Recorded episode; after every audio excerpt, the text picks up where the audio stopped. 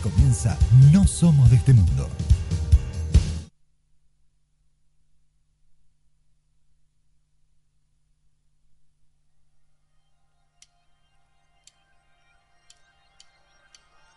Somos libres, por eso no somos de este mundo.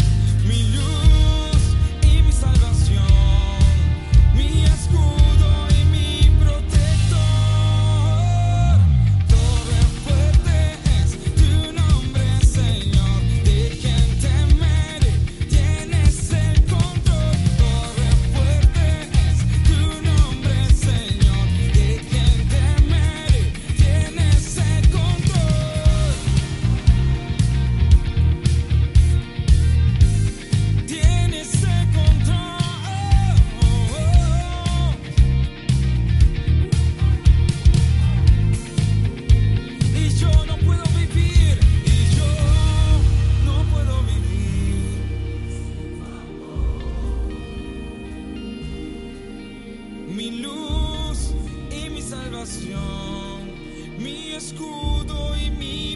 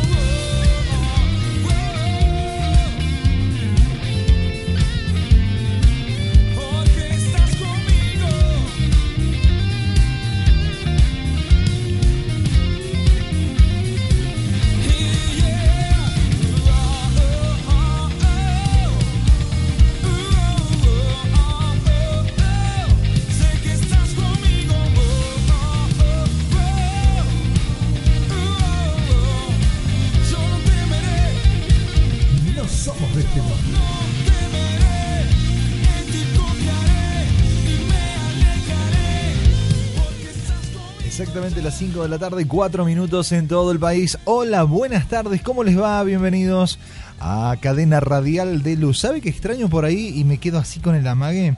Eh, durante muchos años tuve la bendición de, eh, por ejemplo, trabajar en diferentes radios y me quedo siempre en la presentación, por lo general siempre se da la frecuencia, el 101 punto tanto. Bienvenidos al 100. Bueno, Todavía no, todavía no. Bienvenidos al www.iglesianuevamente.com. Nos estás escuchando a través de internet. Gracias por estar con nosotros. Bienvenidos a una nueva entrega, una nueva edición de No Somos de este Mundo, edición día miércoles.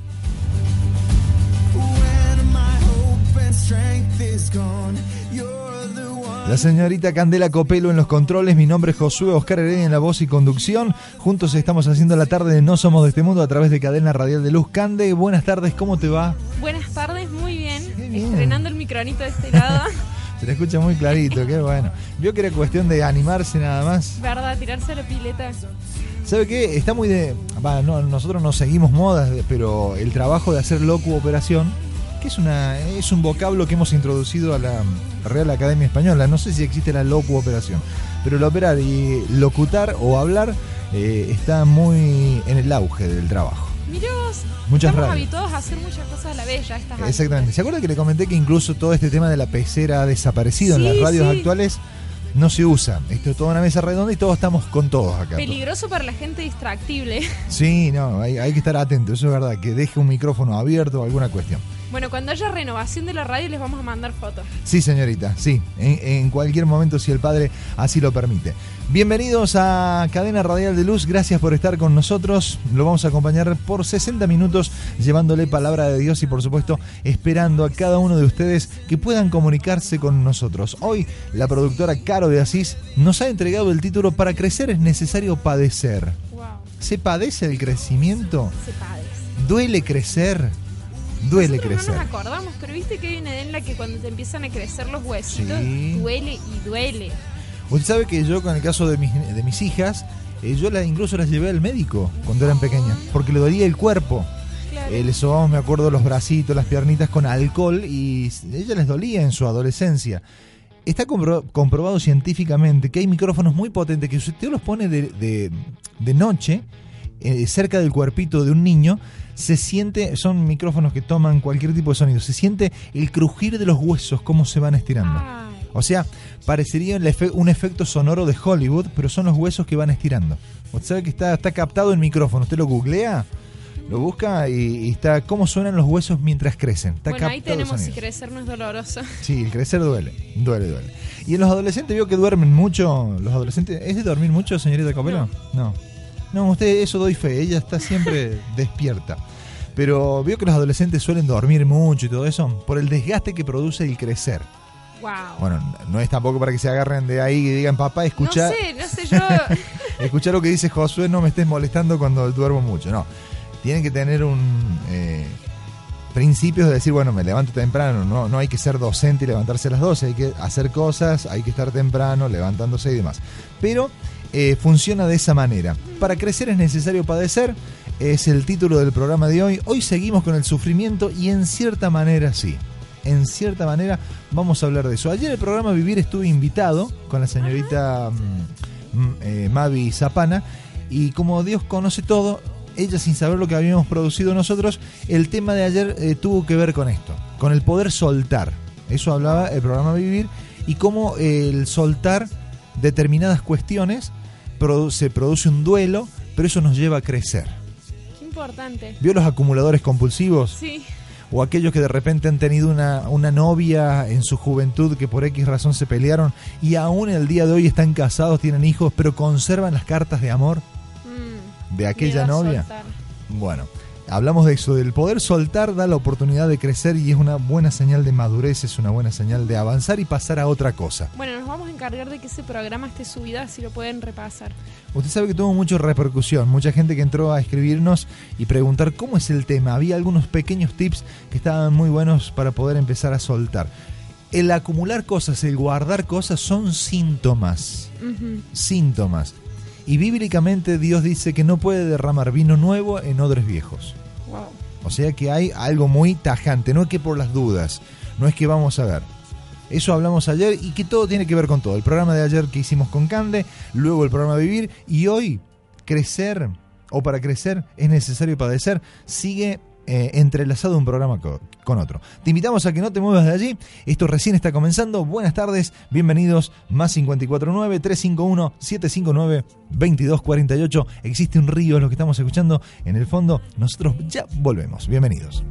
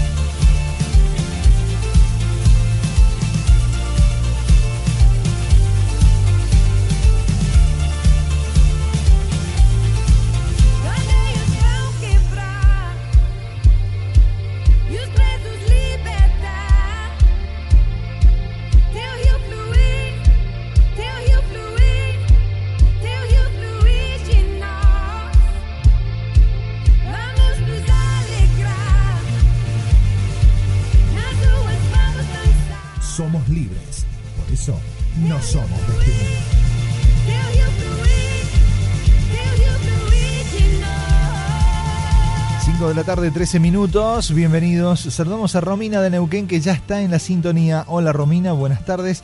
Gracias por estar con nosotros. Romina desde Neuquén. Qué lindo esto de la radio, del internet. Podemos viajar eh, a través de las ondas sonoras de norte, sur, de este a oeste y podemos estar en vivo y en directo con cada uno de nuestros amigos. ¿eh? Damos la bienvenida a FM Sion 91.5 desde San Pedro Jujuy. Gracias por estar allí. Gracias a FM Radio Luz La Pampa también. Gracias Lucas 106.5. Gracias FM Catriel también sumándose en la tarde de la radio. Muchas radios a esta hora y se siguen sumando cada día más. ¿eh? Bendecimos a cada uno de ellos. Hoy, para crecer es necesario padecer. Che, pero acá no, no hablan de pare de sufrir. No, no. Acá no hablamos de pare de sufrir. Veo que cuando uno habla del pare de sufrir, eh, mucha gente compra. O sea, si yo pregunto, de repente está la señorita Caro de Asís, nuestra productora. ¿A usted le gusta sufrir, señorita Caro? No, a nadie. no, por favor, sufrir no. Bueno, acá de Copelo tampoco me dice Menos. no. Menos, no. Claro, y el hombre a lo largo de la historia siempre fue eh, en busca del placer.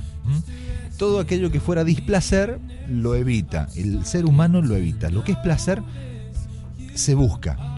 De hecho, una de las industrias más grandes en el mundo es la del entretenimiento, por no decir que la más. Es la más, es la más grande, yo creo que la más poderosa, la que más Sí. adeptos tiene. Pareciera Sí, sí, que la gente daría cualquier cosa por dejar de sufrir. Exacto. en verdad. ¿Vos has visto dónde está enclavado, por ejemplo, la ciudad de Las Vegas? Mm. Pleno desierto, la ciudad que nunca duerme. Es horrible el lugar, saliendo de Las Vegas, los alrededores de Las Vegas es, es horrible. Pero es uno de los lugares más concurridos y donde más gente hace apuestas y pasa, eh, pierde absolutamente todo. Mm. eh, el lugar en, en Las Vegas. Eh, la industria del placer, justamente, es algo de lo que más vende. Del Y- placer o del entretenimiento. O del Qué interesante entretenimiento. esa palabra. Sí. Que te tiene como entre displacer y displacer esa cosa que no es placer, pero bueno, te ayuda a pasar la angustia y solo posterga el posterga y, y en algún momento vos sabés que el tema del, del sufrimiento o del displacer forma parte de nosotros, forma parte de la Claro. vida, es algo con lo cual nosotros nacemos. Ya sea el canal de parto, que es traumático para un bebé cuando nace, el canal de parto, eh, todo el tema de las contracciones, nacemos nosotros con eso. Forma parte de nuestra vida y forma parte del crecimiento. Yo creo que no pretendemos nosotros con este programa que usted ame el sufrimiento y sea un fakir, ¿no? O sea, nosotros no, no, no, no, no. ¿Sabe lo que es un fakir, no? Son esas personas que comen vidrio, que se acuestan sobre cama de clavos. ¿Vio un fakir? Bueno, no es que nos guste sufrir, pero el sufrimiento o las, o las situaciones complicadas, las situaciones de displacer, forman parte de nuestro diario vivir. De repente estás en la parada del colectivo y el colectivo viene lleno, va- vas muy jugado con la hora para el trabajo, pasa el colectivo lleno y no te levanta. Te causa una angustia, te causa un, eh, no sé si un sufrimiento, pero sí una angustia porque vas a llegar tarde, sabes que eh, tu jefe te puede llegar a retar, que puedes llegar a perder el trabajo, que te van a amenazar, que te van a decir esto, que te van a descontar el día. Y todo eso produce una angustia. Pero es algo con lo cual eh, convivimos diariamente. La gente del programa Vivir, por ejemplo, aquí en la radio, es un tema que lo manejan muy bien porque el que consume, por ejemplo, sustancias es una persona que constantemente busca evitar la realidad. Mediante el consumo de sustancias, trata de, co- con el placer, eh, ese placer momentáneo, tratar de escapar, son vías de escape. Mm. Pero cuando se va el efecto de los químicos, de la sustancia que consume, la realidad lo golpea y lo abofetea como un guante en el rostro. ¿Mm? Por eso una gran frase que decía nuestro queridísimo amigo Roger Marreta, nuestro amado pastor y amigo, no hay cosa mejor que atravesar el dolor o el sufrimiento por el medio, por el centro. Cierto. Apretar los dientes. Acá en Argentina decimos que se hagan agua los helados, que tenga que ser lo que tenga que ser. Si tengo que llorar, lloro. Si tengo que sufrirlo, lo sufro, pero no lo postergo. Lo hago ahora, en el momento que me está sucediendo. ¿Mm? Es un tema muy lindo el tema del sufrimiento para haberlo hablado con Roger. Pero Roger Cierto. lo tenemos, lo tenemos tan invitado tantas veces, pobre digo, que bueno, invitarlo una vez más, por ahí es como que la pensamos dos veces, pero y siempre tocar el tema del sufrimiento. Pero algo de que hemos aprendido de él es eso.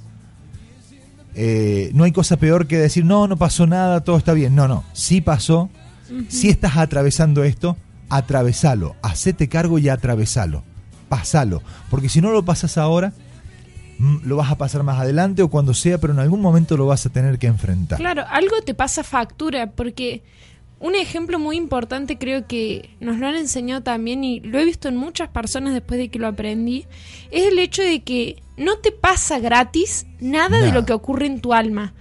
Ahora, vos decís, acabo de pasar por esta cosa horrible, acabo de pasar por un sufrimiento y no me hizo nada. No es así. A la noche, cuando vayas a dormir, al día siguiente, de a poco, el alma va a empezar a cobrarle a tu cuerpo. Sí, es verdad. Eso es lo que ocurre durante las noches, cuando el alma no terminó de resolver algunas cosas.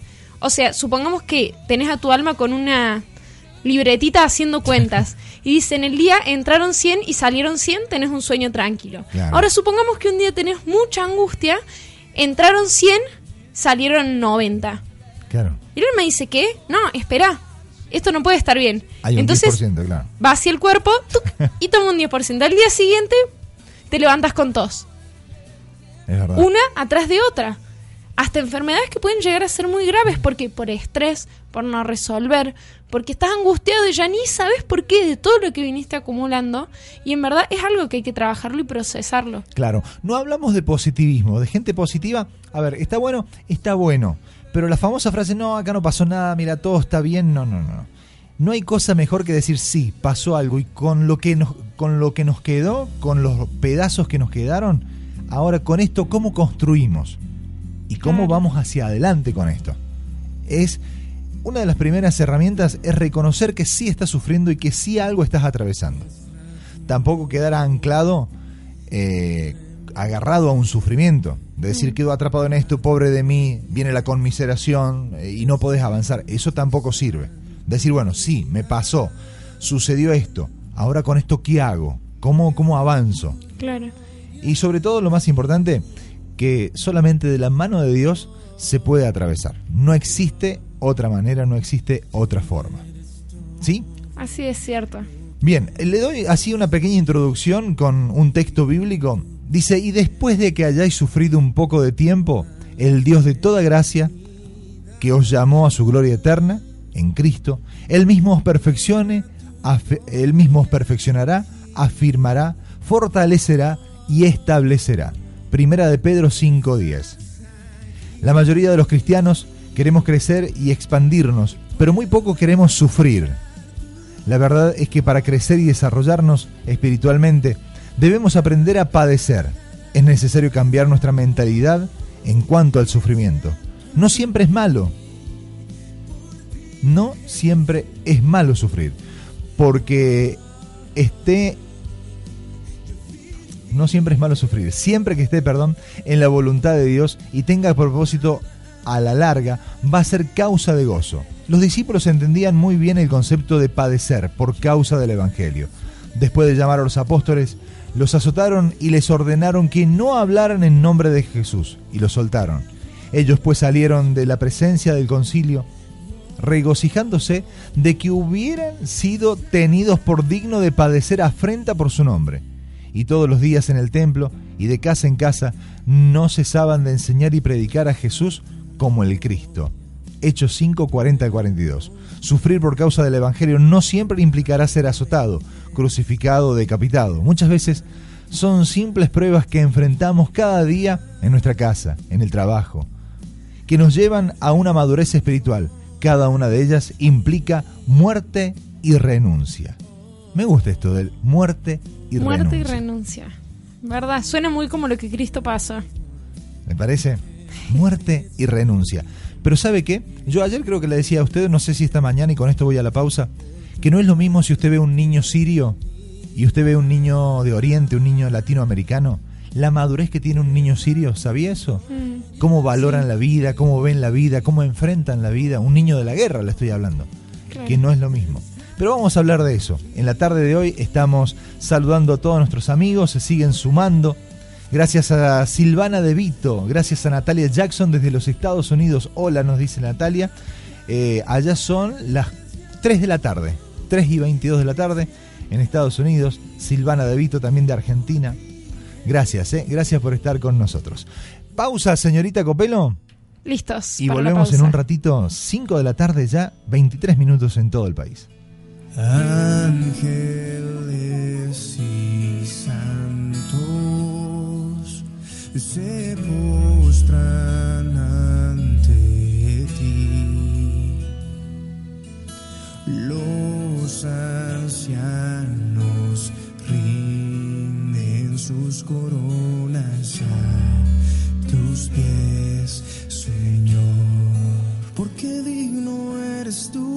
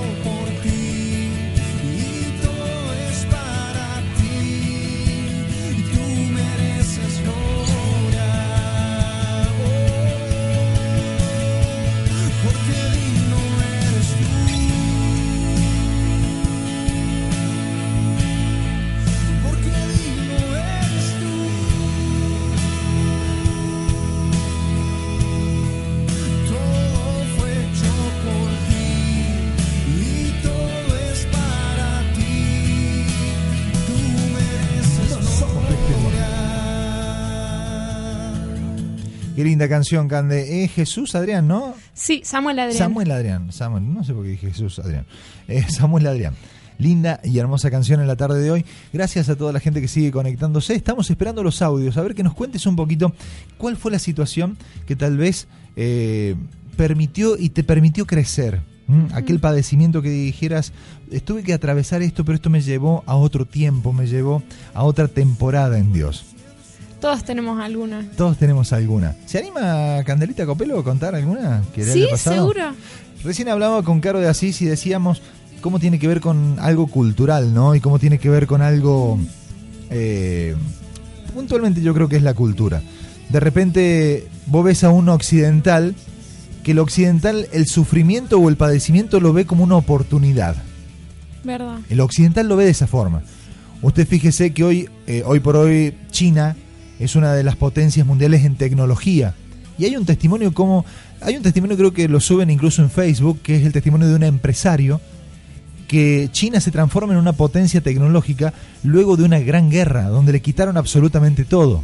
Mm, Y ellos se catapultan de eso y lo vieron como una oportunidad para fortalecerse en cuanto a la tecnología. wow. ¿Mm? como un fracaso. Por ejemplo, los grandes empresarios, los grandes fabricantes, luego de un gran fracaso fueron lo que fueron. Por ejemplo, Henry Ford, eh, estamos hablando de la marca de Ford, o Enzo Ferrari, que fueron personas, Enzo por ejemplo era un hombre que él jugaba con los carritos de rulemanes, se largaba en una bajada, él tenía esos carritos que era una madera con cuatro rulemanes y ese era su autito. Él pone una fábrica, o sea, cuando crece, él, ama hacer el tema de autos. Él, ve, él quiere vender, incluso quiere que su idea se lo compre, se la compre Henry Ford. Y Henry Ford no le da, dice que los autos que él iba a fabricar iban a ser un fracaso, eran autos de 12 cilindros, eran muy potentes, dice no existe eso. Entonces Henry Ford, eh, perdón, Enzo Ferrari se va y él empieza con un amigo, con otro, y él logra convocar a varios para poder poner su pequeña fábrica en un taller, para fabricar su primer auto. Y Ford le dice, es más, Enzo Ferrari busca uno de los de los científicos que trabajaban con Ford, se lo lleva a Enzo Ferrari. Y después, hablando Enzo Ferrari, eh, Ford le dice, ¿cómo hiciste para llevar a, a- a mi mano derecha? ¿Cómo lo convenciste si le vas a pagar mucho menos? Acá estaba seguro. Y Enzo Ferrari le dice, lo que pasa que vos le transmitiste a él un trabajo, un empleo. Yo le compartí un sueño.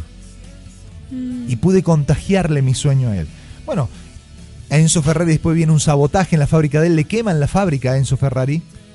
Y Enzo Ferrari parece que él va a quebrar y que no iba a volver a, ser quien era. Y él se levanta con más fuerza. Ah, En la biografía de Enzo Ferrari está- es muy linda. Es una persona que si bien no conocía a Dios, pero tenía muy claro hacia dónde iba y que cada sufrimiento, cada padecimiento lo catapultaba y era una, experiencia para que él, cual ave fénix, se levantara de las cenizas y volviera a retomar con más fuerza. Decíamos recién con Caro que muchas veces el, oriental es así. Usted ve, por ejemplo, la India, Japón, China, qué sé yo, por nombrarle algunas, algunas naciones, cómo se levantaron como potencias en lo que ellos hacían. ¿Por qué? Porque en cada problema, en cada dificultad vieron una oportunidad. En cambio, vos fíjate que el occidental, nosotros, eh, el, eh, lo que es eh, el negocio del entretenimiento, el, el placer, cómo lo perseguimos mucho. Y cómo muchas veces acá nosotros tendríamos que hacernos una pregunta, ¿no? Decir, ¿tanto placer sirve?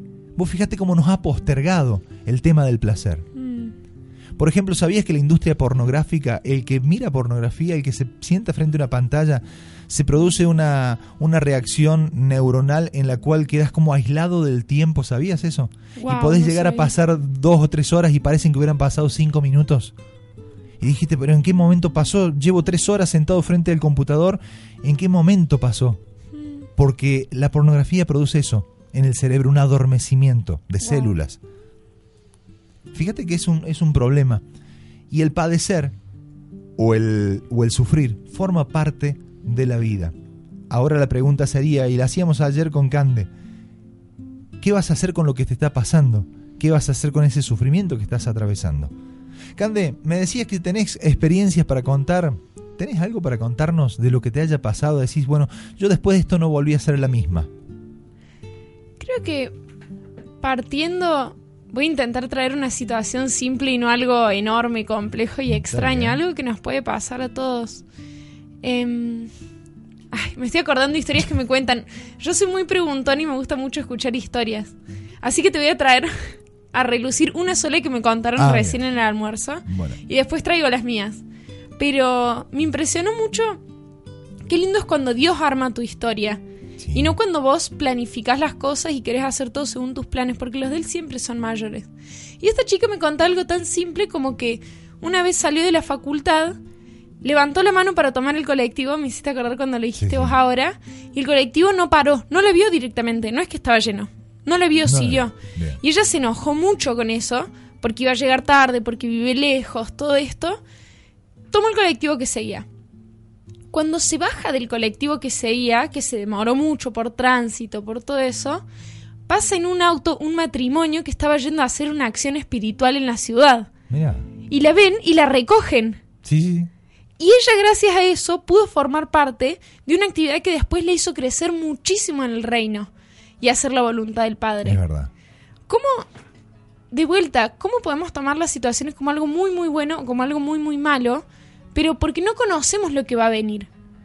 En verdad. cambio, cuando tomas la situación como algo que sencillamente está pasando, bueno o malo es un proceso, en el futuro vas a ver si los frutos fueron buenos o malos de eso. Sí, sí, sí. Pero sabemos que va a depender de nosotros que esos frutos sean buenos o malos. O sea, ¿a dónde catapultas lo malo que te está pasando? ¿Hacia algo mejor, Es verdad.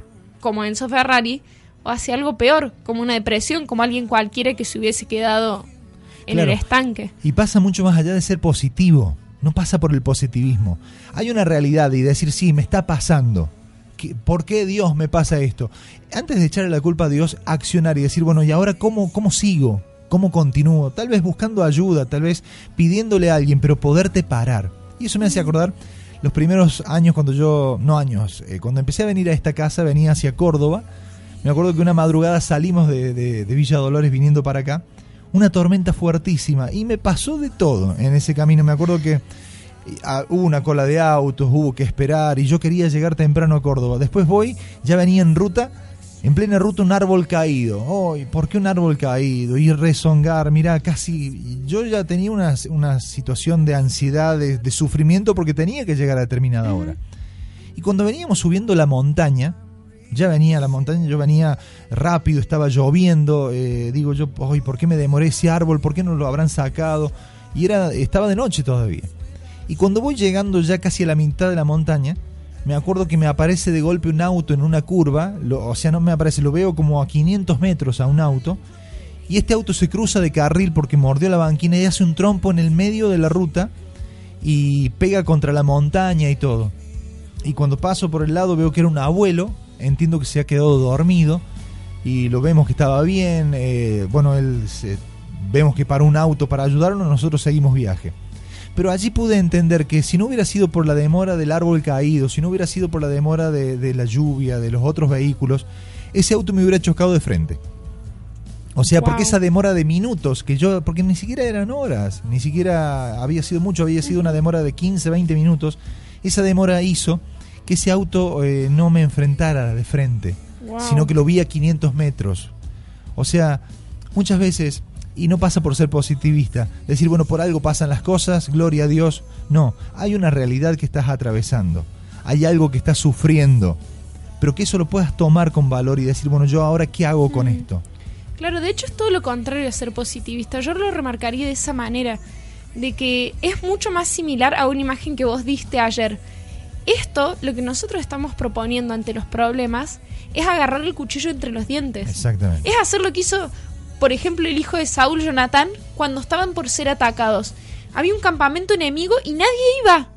Nadie iba porque no, porque el ejército no era suficiente, porque no iban a poder pasar eso. Agarró a su siervo y fue.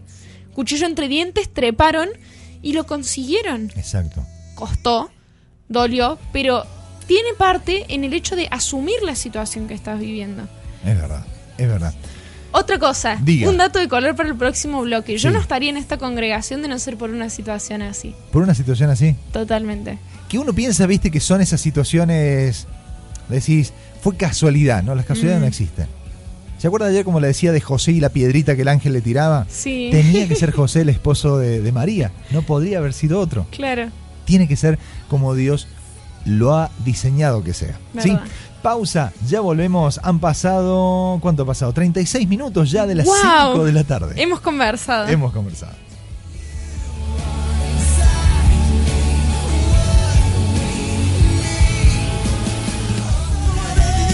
Sea la luz sobre todo el continente americano. Cadena Radial de Luz.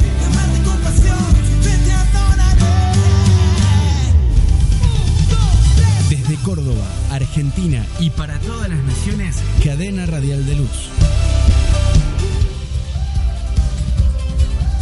No somos de este.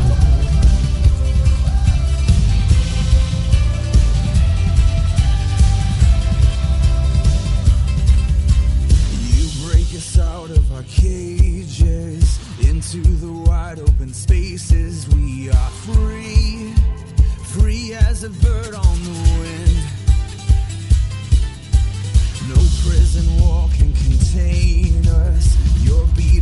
Makes us fearless. We are free, free as a bird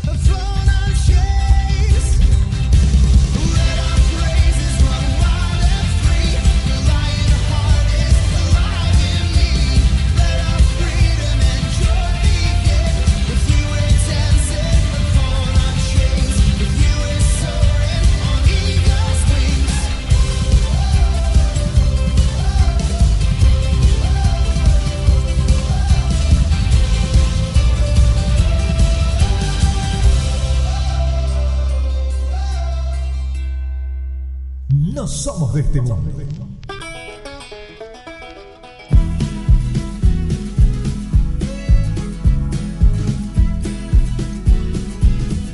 Bueno, una, una, una de las películas que serían por excelencia para ver y que yo la pondría así en la grilla es La Cabaña. O sea, esto habla de eso, del sufrimiento.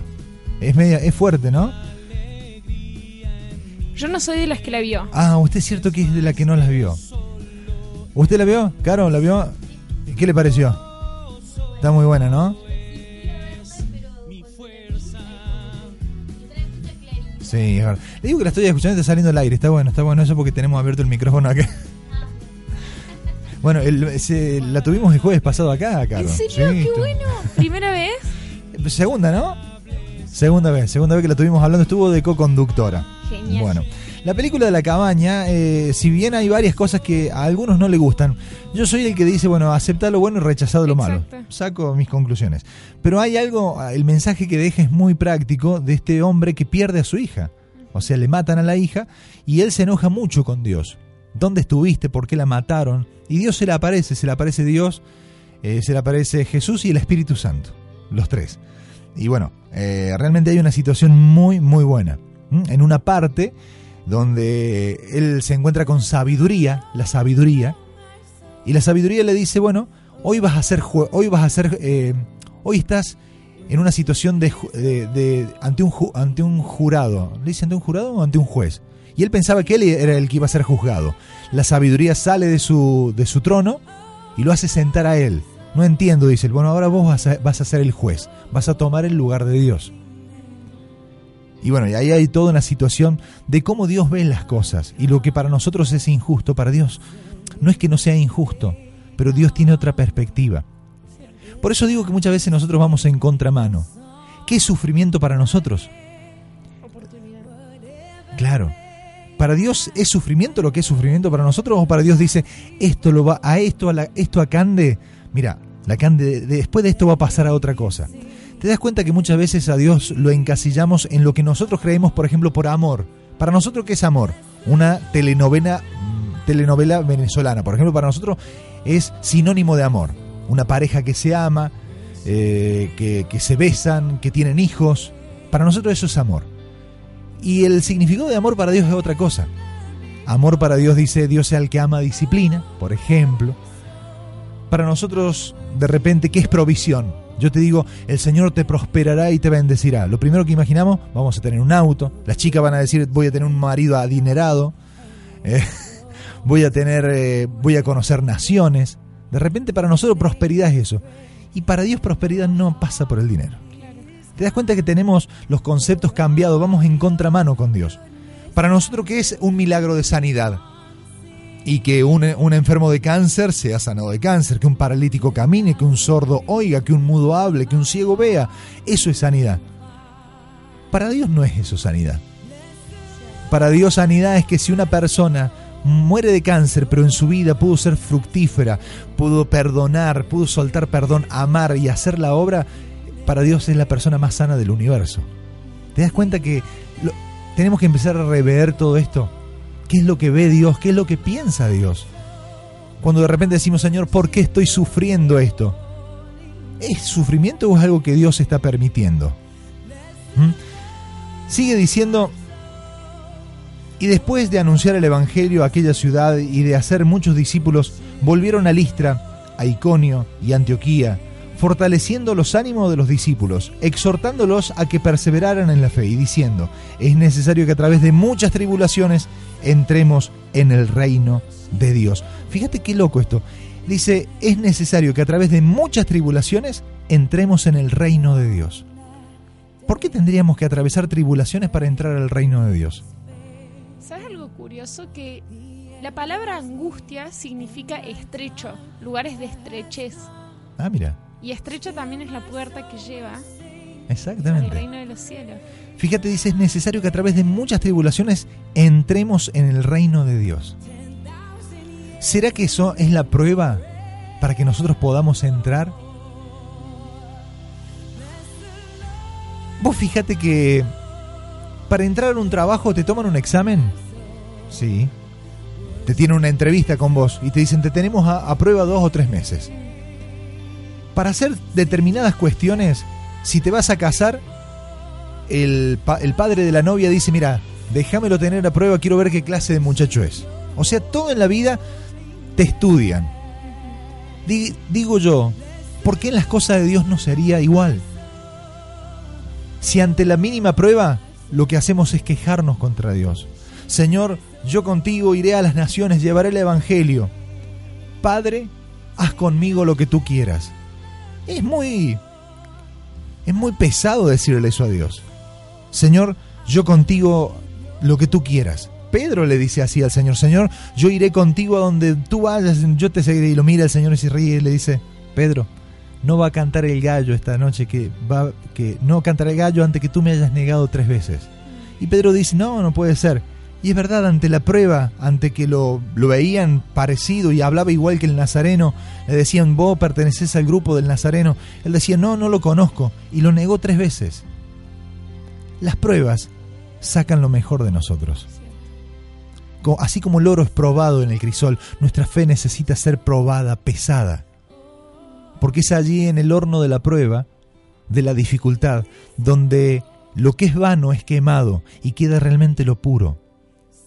Queda realmente lo que, lo que vale la pena, la esencia. ¿Será que el Señor quiere liberarnos de todo ese peso y de todas esas cuestiones que hemos adquirido y que se nos han pegado cual imán a lo largo de la vida? Y que el Señor quiere sacar la verdadera Carolina, la verdadera Can de Copelo, el verdadero Josué, decir, esto es lo que yo quería, esta es la esencia.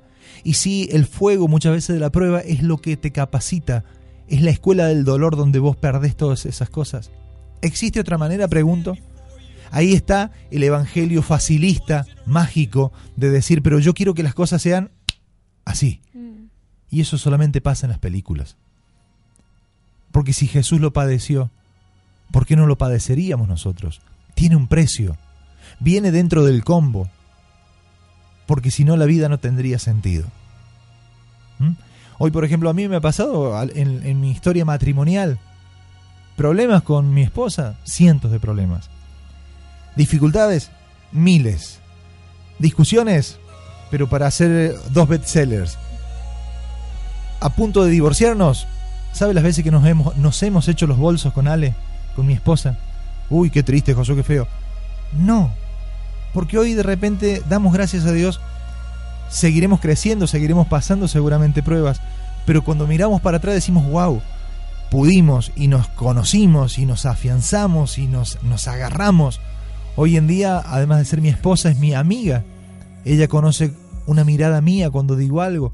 Yo conozco cuando ella está mal. O sea, hemos hecho una amistad y una relación, pero muy, muy aguerrida. O sea, donde em- hemos empezado a experimentar hace poco lo que es ser una sola carne. Porque lo que siente uno lo siente el otro y nos hemos empezado a mover. ¿Y cómo se ha afianzado eso? Y vos me preguntás, ¿qué fue lo que los hizo hacer, lo, lo que los afianzó? ¿Cómo llegaron a este punto? Y cuando miramos para atrás, yo solamente te puedo decir que el dolor, que la dificultad pudo hacer eso en nosotros. ¿Sí? Cierro con esto. Tribulación, pena, disgusto o aflicción muy grande que siente una persona, situación adversa o desfavorable que padece una persona. Es necesario que perseveremos en la fe, ya que es la que nos va a sostener en medio de las pruebas y tribulaciones. Simón, Simón, mira que Satanás ha pedido zarandearlos a ustedes como si fueran trigo, pero yo he orado por ti para que tú para que no falte tu fe. Y tú, cuando te hayas vuelto a mí, fortalece a tus hermanos. Zarandear significa agitar o mover de un lado a otro con rapidez y energía a alguien o algo, mover algo con violencia, con fuerza.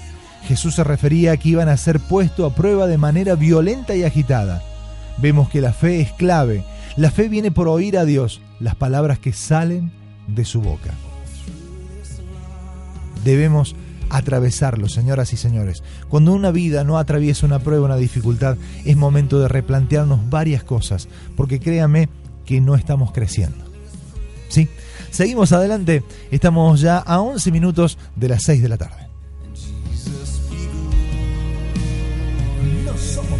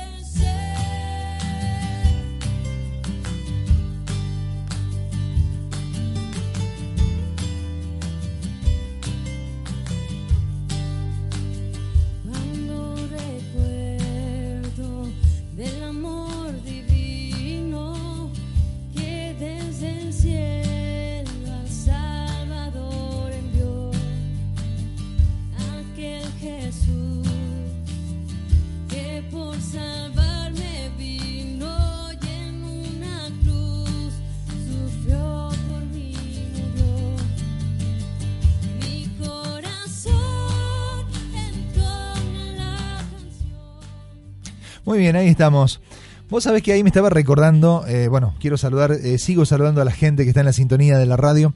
Hoy estamos hablando sobre el padecer, que es necesario padecer para poder crecer. Algo que me recordaba Caro recién, y le cuento a Can de que ella no vio la peli todavía, que en una parte cuando la sabiduría deja su, silla, que estaba personificada en una mujer la sabiduría, y lo pone como juez a este hombre que había perdido su hija. Y de repente le pasa una escena. La sabiduría le dice, bueno, ahora te toca a vos, vos vas a ser juez y vos vas a juzgar, vas a ocupar el lugar de Dios. Y él ve a un hombre, una escena, ve una escena de un hombre golpeando, abusando de, su esposa y a su vez golpeando a su pequeño de 8 años. Lo golpeaba, lo maltrató. La sabiduría le pregunta, ¿quién es el culpable? ¿El hijo es el culpable? ¿La mujer es la culpable de esta situación? Y este hombre dice, no, el culpable es él, este hombre borracho que está golpeando a su hijo. ¿Estás seguro? Y le vuelve a mostrar otra escena. Y le dice, bueno, entonces ¿a quién tengo que juzgar yo? Le dice la sabiduría. ¿A quién juzgarías? Y a este hombre porque golpea a ese pequeño. Y el pequeño era atormentado. Y después le muestra la sabiduría que ese niño había sido el papá de él.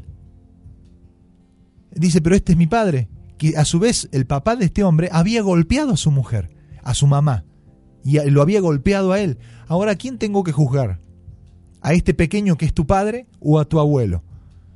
Y no, ya estaba ahí en una duda. Y le dice la sabiduría, y de esa manera podríamos llegar hasta Adán. Podríamos llegar hasta la creación. ¿A quién condeno? ¿A quién condenarías? Ahora ponete en el lugar de Dios. ¿A quién condena a Dios? ¿Al hijo golpeado? No. Pero ese hijo golpeado es tu papá que la vez te golpeó a vos.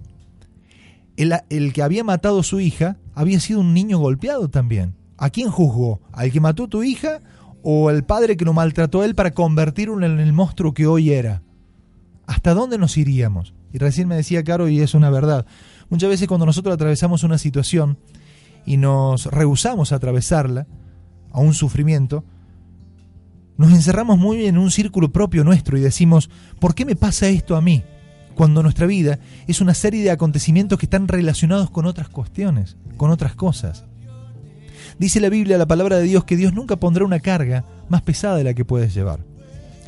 Yo no pongo el ejemplo de Roger Marreta, por ejemplo, de la familia Marreta, que ellos han escrito un libro que se llama Máximo Dolor. Perdieron dos hijos. El último fue Marcos, en el año 2010. ¿Puede una familia atravesar un dolor así? Nosotros los vemos hoy al- a nuestros amados amigos y decimos, sí, pueden, porque hoy los ves sirviendo, los ves eh, una familia hermosa. La ley de la vida dice que un, pa- eh, que, que un hijo entierra a un padre, pero la ley de la vida no nos prepara para nosotros enterrar a un hijo. Entonces, ¿cómo haces para sobreponerte después de eso? Y por ejemplo, para mí, Roger, y lo veo que aparte de ser pastor, es mi amigo.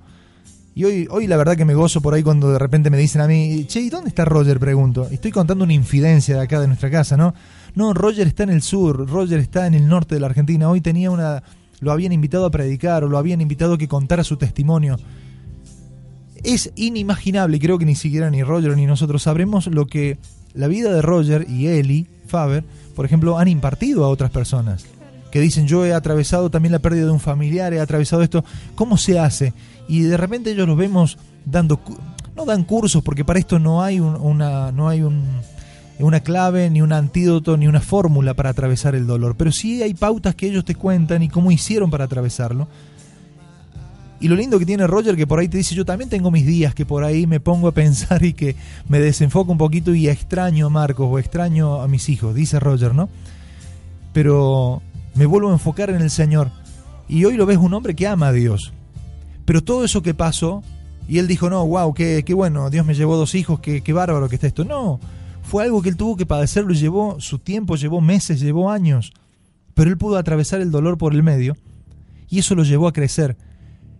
Ahora la pregunta es, a ver, voy a hacer una pregunta muy de ajedrecista. ¿Saben jugar al ajedrez ustedes? Sí, me Bueno. ¿Será que Dios muchas veces tiene que sacrificar a su reina para poder ganar un partido? ¿Entiende lo que digo, Copelo? Cierto. Alguien, los que saben jugar eh, ajedrez, a mí me gusta muchísimo y hace mucho que no juego, dicho sea de paso, pero la reina es una de las piezas claves es una de las piezas en el ajedrez que mueve de cualquier manera. Mueve como mueven todas las otras piezas. Las otras piezas mueven de una sola forma. La reina mueve y se mueve a donde quiere y es una pieza muy importante para el jaque mate. Pero ¿será que Dios muchas veces sacrifica una reina para que muchos sean alcanzados? Pienso yo en Roger, ¿no? Digo, hay que estar en los zapatos de un, de un amigo como mi amigo Roger Marrete y decir, "Che, pero dos hijos, perdió, ¿cómo se hace? Pero sin embargo se sobrepuso a eso de la, de la mano de Dios y hoy su vida afecta a cientos de miles Cierto. por su testimonio. Y hoy lo vemos y decimos, wow, qué lindo. Pero Dios, ¿será que sacrificó su reina el Señor? Creo que es una buena pregunta para, para ir concluyendo de alguna manera el programa y la idea que trajimos para hoy, que tiene que ver con esto, con que sus pensamientos siempre son más altos y su mirada siempre es más alta. Entonces, no vamos a entender muchas cosas, particularmente el padecimiento menos, porque tampoco entendemos los placeres que nos llegan de repente, los regalos de parte de Dios. Pero bueno, en caso del padecimiento, eh, ser sabios en eso, en que a veces es necesario que se sacrifique lo más grande y creo que no hay dolor más grande, por eso máximo dolor, que el de perder un hijo. Pero es el dolor que Dios pasó también. Exactamente. ¿Y qué íntimo sos de alguien que pasó por lo mismo que vos pasaste? O sea, los mejores amigos que yo me he hecho en esta tierra son personas que pasaron por cosas similares a las que yo pasé. ¿Qué íntimo amigo de Dios te haces cuando pasas por sufrimientos como los de Él? Exactamente. O sea, hay una canción que yo amo tanto y la, la la suelo cantar. Mientras más cerca estoy de ti, más santo puedo ser. ¿No? Que la santidad significa. Muchos piensan, dice, bueno, yo, yo busco la santidad, no miro películas feas, no, no insulto, no, y mi- la santidad no la podés conseguir. ¿Sabes cómo se consigue la santidad?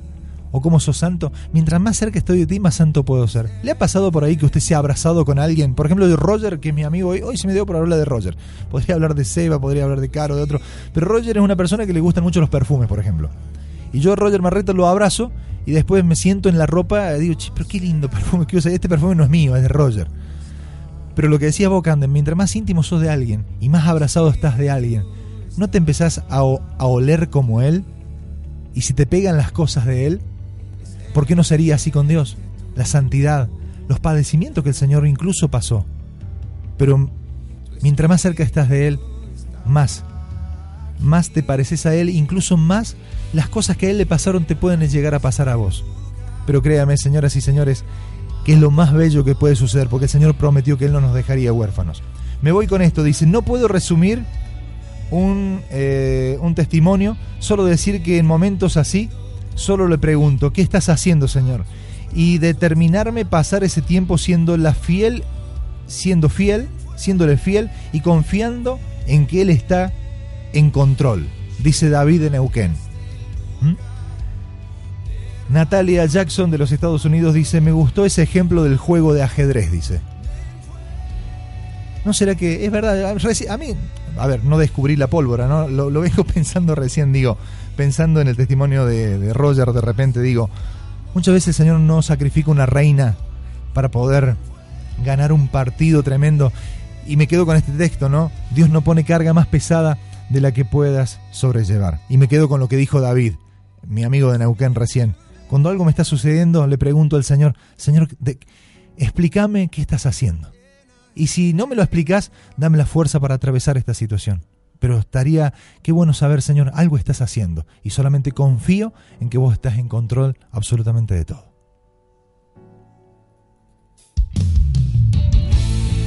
No somos de este mundo.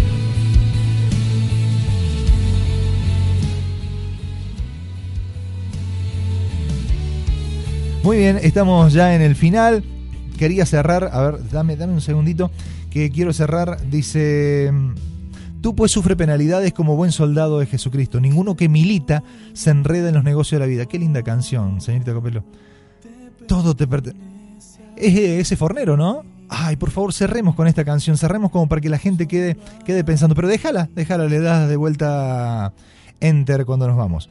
Dice, ninguno que milita se enreda en los negocios de la vida a fin de agradar a aquel que lo tomó por soldado. Y también el que lucha como atleta no es coronado si no lucha legítimamente. El labrador para participar de los frutos debe trabajar primero. Para participar de los frutos tenés que trabajar primero. Considera lo que digo, y el Señor te dé entendimiento en todo. Acuérdate de Jesucristo, del linaje de David, resucitado de los muertos conforme a mi evangelio, en el cual, el cual, en el cual sufro penalidades, hasta prisiones a modo de malhechor, mas la palabra de Dios no está presa. Por tanto, todo lo soporto por amor de los escogidos, para que ellos también obtengan la salvación que es en Cristo Jesús con gloria eterna. Palabra fiel es esta. Si somos muertos con Él, también viviremos con Él. Si sufrimos, también reinaremos con Él. Si le negásemos, le negaremos, Él también nos negará. Si fuéramos infieles, Él permanece fiel. Él no puede negarse a sí mismo. Gracias, señoras y señores, por habernos acompañado, por haber estado con nosotros en esta tarde. La verdad que es una bendición haber podido compartir con cada uno de ustedes. Yo le dejo esta canción junto con la señorita Copelo, junto con Caro de Asís. Medite en ella. Todo te pertenece a ti, Señor. Todo es tuyo, incluso los problemas que estamos atravesando. Dios les bendiga. Hasta mañana.